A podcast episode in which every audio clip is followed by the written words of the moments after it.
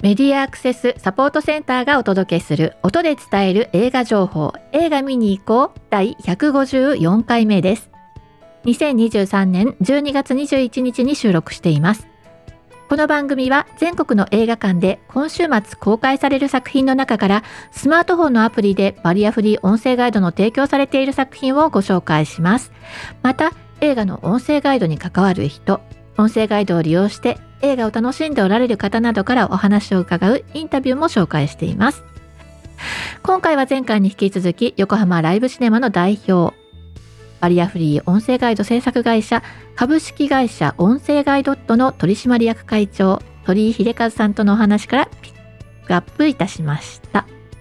先週から今週までの私といたしましてはですね、音声ガイドのモニター会をやっていたり、それを踏まえて完成原稿を作っていたりということでね1月に公開する作品で告知はまだなんですけどね。で、えー、ちょっと一息ということもあって映画館などにも行ってまいりましたよ。本当はねあの私音声ガイド書いてる間とかってもう家の中ひっちゃかめっちゃかになるんで一息でついて遊びに行ってる場合じゃなくて家片付けたりとか台所片付けたりとかしなきゃいけないんですけどこんな状態で年が越せるのかというはい。状況でございます。それはさておき、前回の振り返りから。前回はね、えっ、と、最近ゲゲゲの鬼太郎で、視覚障害者じゃない方たちがね、ハロームービーに注目してるということで、使い方の振り返りなんかしてたのでね、えー、どうやって使うんだっけってあの気になってる方はね、前回の分、ちょっと聞き直してもらうとありがたい。153回ですね。聞き直しといてもらうとありがたいです。で前回ご紹介した作品は「あの花が咲く丘で君とまた出会えたら」それから「屋根裏のラジャー」こちらの2作品でした。あの花が咲く丘で君とまた出会えたらというのはね、えー、国語科の元高校教師の方がですね、まあ、戦争を題材にした授業で生徒さんたちがもう何て言うのかな戦争を知っている方たちと直接会ってねお話を聞くとかそういう機会がもうとても少なくなってとっても遠い話になってしまっているということでそれを風化させないためにということで書いた小説それがですね、えー、実写化されたものなんですよね。まあ、ちょっと上の世代の人たちににとってはねその戦争というテーマをタイムスリップっていうようなことでであの今の若い役者さんが実写でっていうのはねなんか違和感を覚えるっていうのはまあ分からなくもないんですよ。その直接戦争体験を聞いたりする機会のあった人たちにとってはね。でもじゃあそれを持たない人たちにどう伝えるかっていう工夫の一つとしてあのまあこういう作品が登場してるということをねあのかまあその今の時代に必要なものなんだなっていうふうに私は思ってますけどね、うん、お母さんと言い争いをして家を飛び出した女子高校生が近所の防空壕で夜を過ごしてて目覚めたら1945年の6月だったというそういうストーリーです。でそこでね特攻隊員の青年と出会うという話なんですよね。それから、えー、屋根裏のラジャーこちらはアニメーション作品ですけれども、えー、少女の想像によって生まれたイマジナリーフレンドこのイマジナリーフレンドの方を主人公にして、えー、お話が進むというものですね。現実と想像が交錯する世界で起こる冒険を描いたファンタジーアドベンチャーです。こちらはアシュリー・フランシス・ハロルドという方の僕が消えないうちにという児童文学が原作になっています。あの想像を奪おうとする怪しげな男の登場で物語が動き出すんですけれども空想することとか想像することについてね考える、えー、作品かなっていうふうに思います。私はねなんかミハイル・エンデのモモに登場するこう時間泥棒みたいなねそんな感じもこうその怪しげな男がねその想像を奪おうとする男の存在をね、まあ、そんなイメージ重なったりとかしましたねあとまたイマジナリーフレンド、ね、これはまあ自分の心の友なんですけどこの見えるものにしか見えない存在という意味ではね今こう上映中の「鬼太郎誕生ゲゲゲのんだぞ」まあ、そこに出てくる妖怪たちなんかもね、まあ、そんな感じかなって思ったりもしてましたね。はい。あの花が咲く丘で君とまた出会えたらと屋根裏のラジャーいずれもハロームービーに対応している作品です。詳しくは前回を聞き直しください。そうそう。先週から今週のねニュースとしてはねあったんですよ。なんとこの間19日に告知されて20 20日から対応というねもうちょっとびっくり緊急速報みたいな感じで。青春豚野郎はランドセルガールの夢を見ないというアニメーションです。こちら今年の6月にですねやはり映画青春豚野郎はお出かけシスターの夢を見ないという作品でハロームービーに対応されたんですよね。でこの時も本当に上映が始まっても終わるのっていうような頃にこれが登場して私急遽知らない作品シリーズだったのであの見直してドハマりしたという。で今回もこちらが映画化されるにあたってねこれバリアフリー登場するのかしないのかってねもうずっとこう気にしてたらハロームみ対応されましたよというはいもっと早く知りたかったですはい。もっと知り、早く知りたいです。はい。えっ、ー、と、鴨志田はじめという方の書いてる、えー、原作がございまして、2014年の4月からですね、えー、今すでに、えー、期間13巻ということで、まだ続いてるんですけどね。で、まあ、コミックになったり、アニメになったり、アニメがね、結構、まあ、有名になったかなと思うんですけど、えー、このアニメシリーズは、青春豚野郎はバニーガール先輩の夢を見ないというタイトルなんですよ。で、私タイトルから想像して自分とは関係のない作品だと思っていて、見てなかったんですよね。でも、この紹介するにあたって見たらですね、はい。すごく良かったです、私としては。はい。作品の中ではですね、思春期症候群って呼ばれる超常現象があります。えー、この症状その超常現象に巻き込まれた男女の話が、えー、ストーリーの軸になっておりまして一つの作品とか、まあ、一つのシリーズで一つの一人のキャラクターに降りかかったその超常現象をえー、ピックアップしてというかですね、まあ、そこがテーマになって話が進んでいくんですけどそれは大体というとね基本的にその人物あどの人物か分かんない時もあるんですけどなんか抱えてる心理的な問題が、まあ、きっかけになっていて例えばねその周りの人から自分が全然見えなくなってしまって自分はそこに存在しているのに周りの人からは見えなくてで買い物しようと思ってレジに並んでも気づかれなくて買い物もできないみたいなね。そういうあの状況に陥ってしまうとか。あるいはその実際に暴力を受けてるわけじゃないのに突然体に傷ができてしまうとかね。まそんなことでございます。はい、ちなみに主人公の青年はですねあの有名なアイドルというか、まあ、女優さんですかね人気女優の恋人がいますよというくらいの情報で今回の作品見れるんじゃないかなと思います。いや見れないかな？えっとサピエ図書館ですよね。インターネットの展示図書館にももうあの鴨志田はじめさんの原作は入ってるので、まあ、ちょっとさらっと読んであ面白そうだなと思ったら、映画館行ってみていただければと思いますよ。ということでね、まあ、びっくり情報でございました。急遽対応したので、まあ、まだ上映してる映画館あると思うんですけどもういろんなねこの入場者プレゼントとかねバンバンいろいろ動いてた作品なんで、まあ、今から行くのちょっと残念かなとは思うんですけど、まあ、ぜひ映画館でお楽しみいただければと思います。さて、では前々から予告されていた作品ですね、えー、の対応が開始いたしました。窓際のトットちゃんですね。22日金曜日からハロームービーに対応して1時間54分の作品となっております。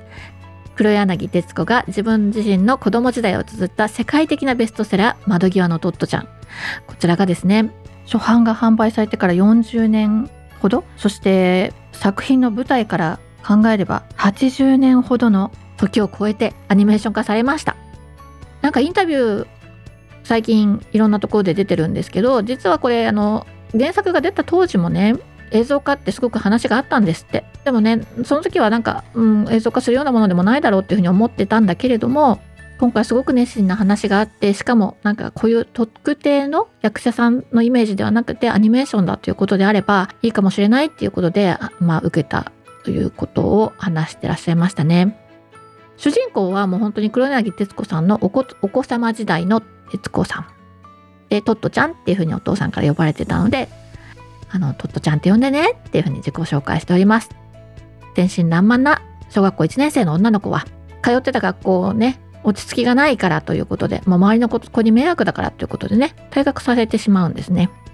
でお母さんが困ったお母さんがあちこちの学校を探してここならいいんじゃないかという学校を見つけてえとっちゃんと一緒にその学校に向かうところからストーリーが始まります。黒柳徹子さん自身ねその自分の何かを書くんだとしたらこれだろうっていうふうに思っていてでだからトットちゃんのね続編ってずっと書いてこなかったんですけど、まあ、最近ごくごく最近ね続編をお出しになってますね。うん、でその学校での出来事を軸にお話が進んでまいります。主人公トットちゃんの役は大野リリアナというね小学校1年生の俳優さんですね。で巴学園の校長を役所広司それからトットちゃんのお父さんは小栗旬。お母さんはアン。それから学校の担任の先生ですね。それを滝沢カレン。がね声をやっております。このアニメーションの絵のね背景のタッチっていうのが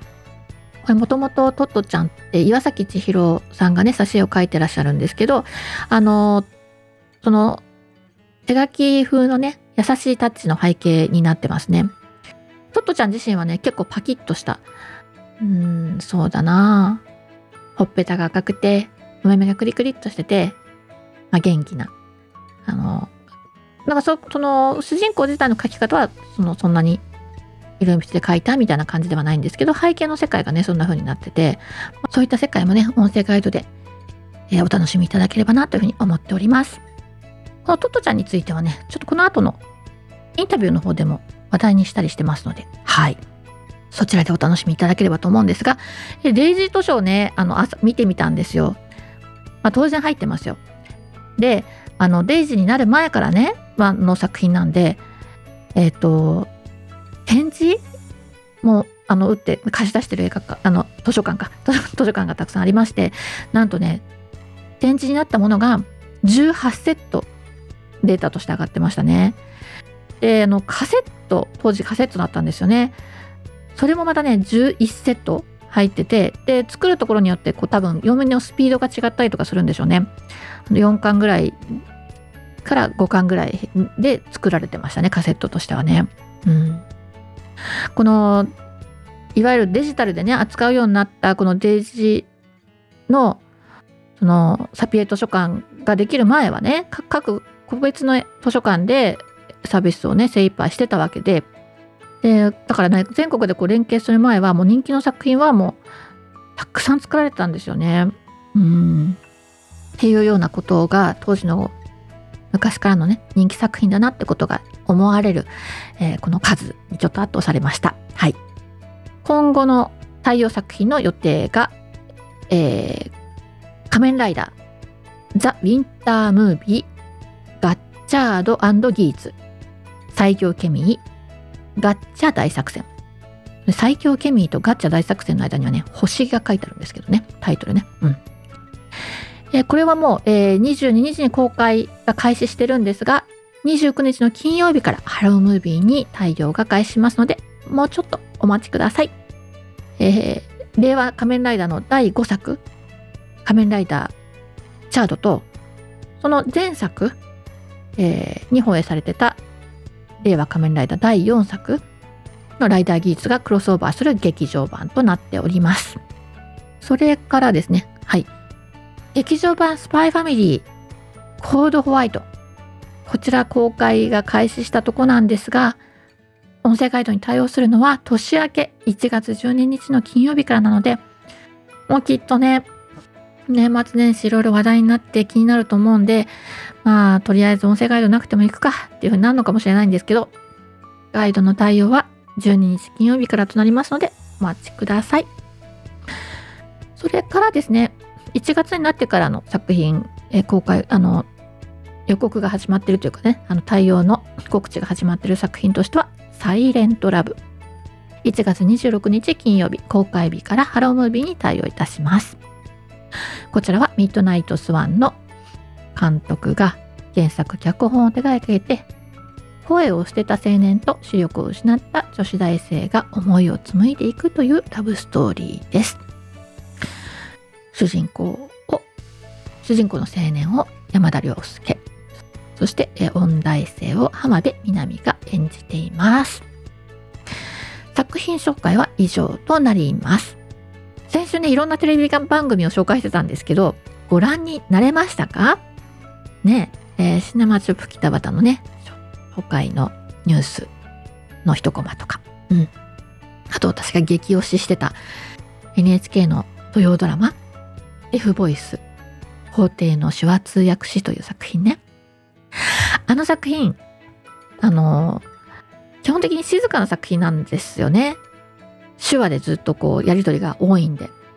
しかし私はですね、あの、我が家のテレビが音声ガイドデフォルトになっているものですから、あの、その静かさみたいなのをね、あの、十分に味わわなかったんですけど、あ、そういえばと思ってね、あの、ちょっと見直したら、あ、こんな静かに展開してる作品だったかと思ったんですが、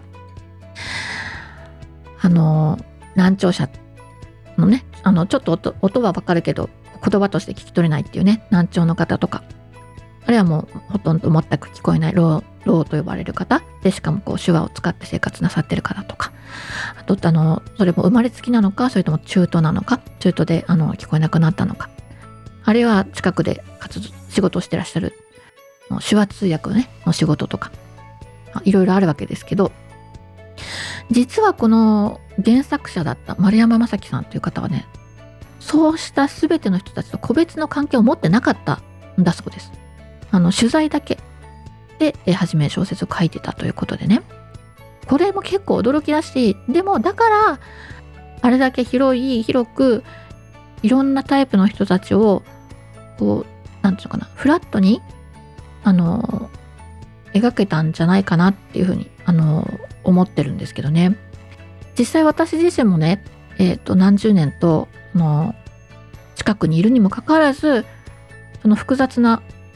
こう人間関係の、というかね、あの同じ、同じ聞こえないという言葉でひとくくりされている人たちのそのコミュニティの複雑な関係がですね、ちょっと怖くてというかね あの、こんなこと言っていいのかわかんないですけど、まあ、遠巻きにしてたんですよね、実際の問題。あの、気にはしてたんですけど。でも、だからこそね、この、全く縁を持たずに書くというね、この踏み込んでいく丸山さんのこの、はい、小説に、すごい引き込まれたっていうのはありますね。うん、で今回のドラマなんですけどそれぞれあの聞こえない人ねローの方をローの方がとか中途失調の方を中途失調の方がっていうあのことで役者さんとして演じてらっしゃるんですよね。あの番組で必要だから呼び寄せられたっていうよりもあの役者さんたちその聞こえない役者さんたちがオーディションで選ばれてあの配役されてるんですけどね。であのたくさんの方が登場することもあって撮影現場でもそのこえない方が1人2人とかだとね、まあ、その人だけちょっとサポートつければみたいなことなわけですけどそうじゃなくてもう撮影そのものあの撮影の合図の出し方、ね、あのカチンコカチンってやるのがあの映画なんかでもね昔からのこのスタイルだったりするじゃないですかね。で、用意スタートってね、合図出すとか。それを、こう、身振りの方でね、きちんとみんなで統一した合図の出し方をしたりとかね、こういうと合わせて身振りもちゃんとするとか。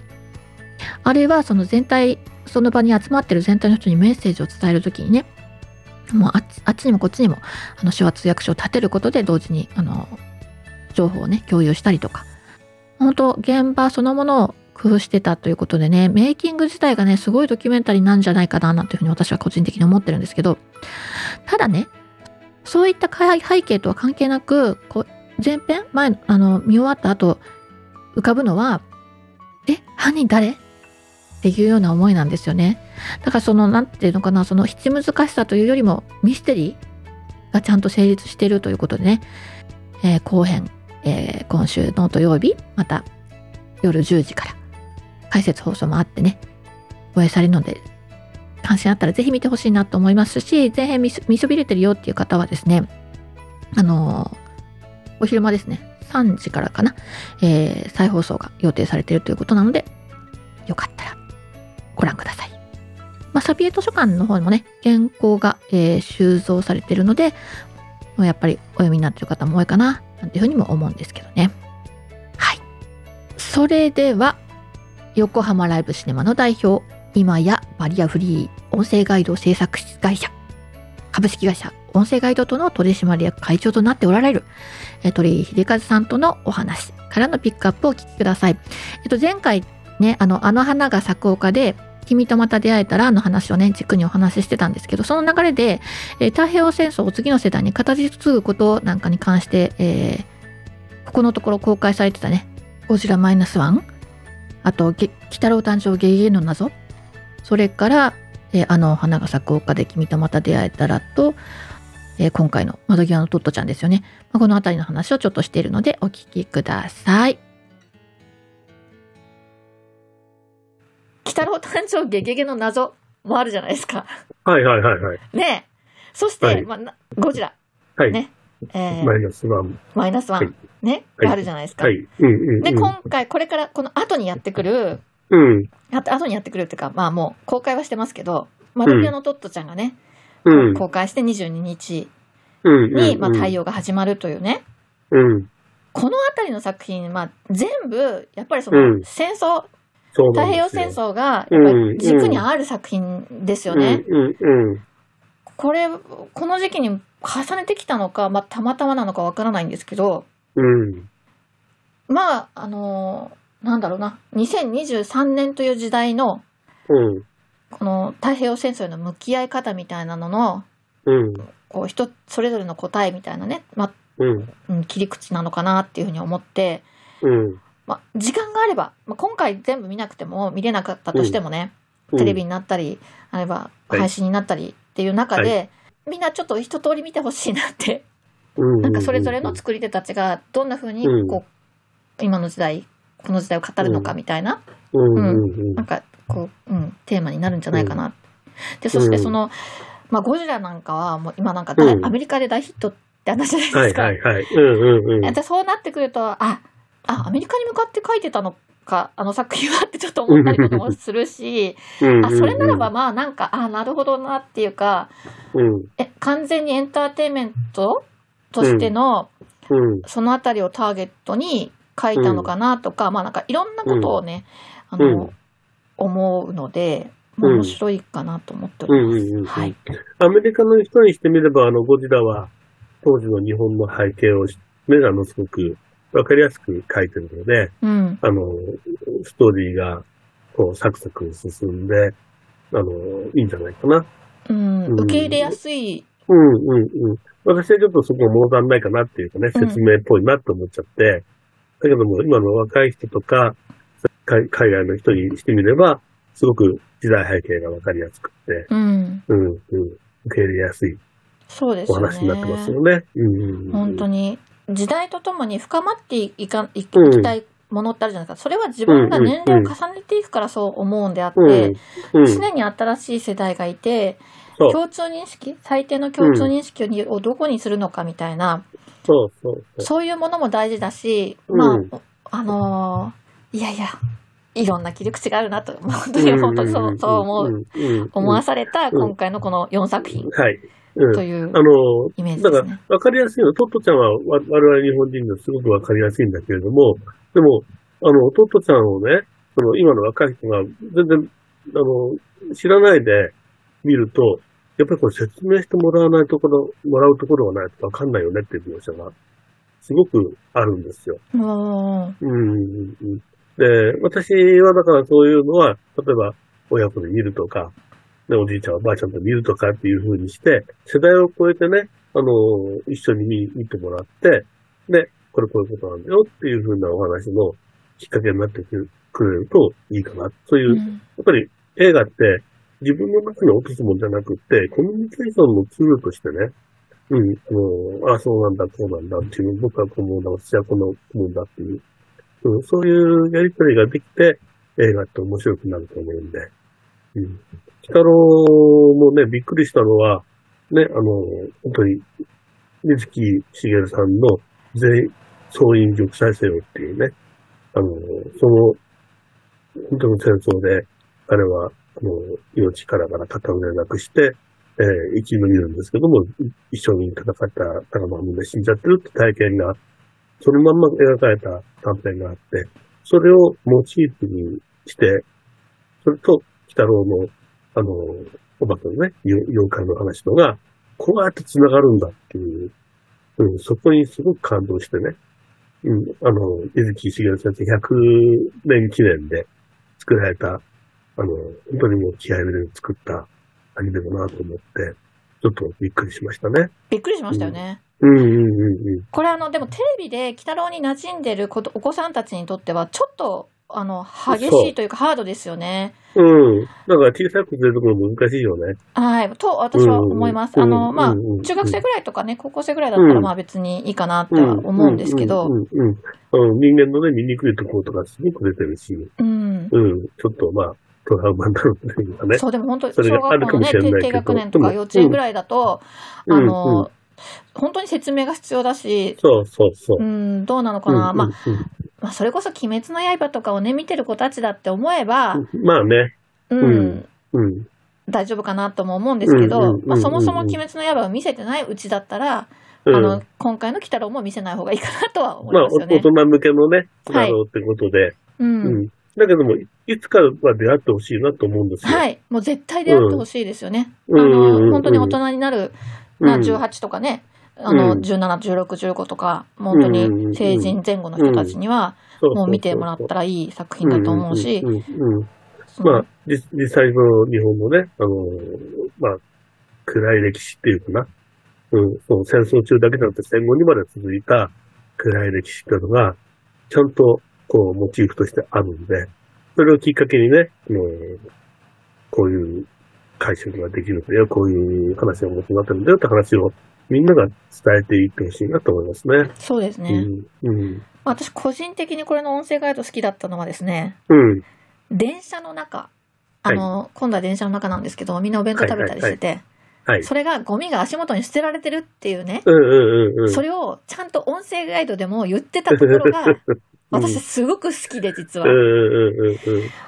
あの時代の再現のドラマだろうが、うんアニメだろうが、うん。そこまで再現できてる作品ってうん。見たことがないんですよ、私。き、綺麗にしちゃってんだよね。はい。本当にうんなんてこう、う、うん懐かしい、良き古き良き時代みたいなね、うん描き方しちゃうんですけど、その、うんうん。いや、そんなことなかったんですよっていううんね。うんうんうんうん。いや、うん本当そ、すごいなって。うんだからこれは、ど、誰のこだわりであそこまでちゃんとやったのかなっていうね。あのね、私はやっぱり主人公がやたらタバコ吸うところから、やっぱりそういうのを隠さずえ描こうっていうふうに覚悟を決めて作ったんだなと思いました。ねうん。すごいなと思いました。うん、うん、うん。なんでそこにね、響いたかというとね、私ね、自分の学校の創設者、あの、うん。昭和4年に学校ができるんですけど、その創設者がね、その街のことを、あの、うん。それこそ電車の中の様子とかを書いてるんですよ。うん、うん、ね。うん。で、そのゴミを捨ててる様子とかも書いてて、うん、うん、うん。やっぱあの時代の課題だったんですよ、やっぱり。うん、うん。重要なテーマ。で、だってそれがなくなってるってことは、やっぱり重要なテーマとしてみんなが受け止めて変化してったっていうことなうん、ので。だから、なんか、う私はその人の文章の中で、あ、へえ、あ、そんな時代かって思ってたものが、うん鬼太郎でも再現されてたというのがね、ちょっと私の中での感動でございました。鳥居さんとのお話は以上です。まあ、別のことも話しているので、それはまた別の機会に。ということで、いつもながらのマスクからのお知らせで番組を終わりにしたいと思います。アルファベット MASC 映画で検索すると私たちのホームページにたどり着くことができますよ。またサイトのトップページにある映画映像のバリアフリー化を学ぼうからはオンラインで参加できるバリアフリー字幕や音声ガイドの講座をご案内しています。こんな講座やってというリクエストもどうぞお寄せください。そしてこの番組へは映画見てきたよはもちろんこれ期待してますなどぜひ教えてください。映画の制作関係者、ディスクライバーさんからなどの、えー作品の推しポイントなどもね、お待ちしておりますよ。各地での活動の告知などお寄せいただきましたら紹介していきますのでよろしくお願いします。現在映画館で利用できるアプリはハロームービーと UD キャストの2つがあります。アプリのインストール方法などは日本ライトハウスの YouTube チャンネルニポラチャンネルの17回目でスタッフが詳しく紹介しているのでそちらでもご確認いただくことができますよ。番組 YouTube の詳細欄にもリンクを貼っておきますね。では、えー、情報をお寄せくださいというのはね、サイトのフォームまたはメールから、えーよろしくお願いします。メールアドレスは info.npo-mask.org info.npo-masc.org です。以上、メディアアクセスサポートセンターから徳江さやかがお伝えしました。では、また来週。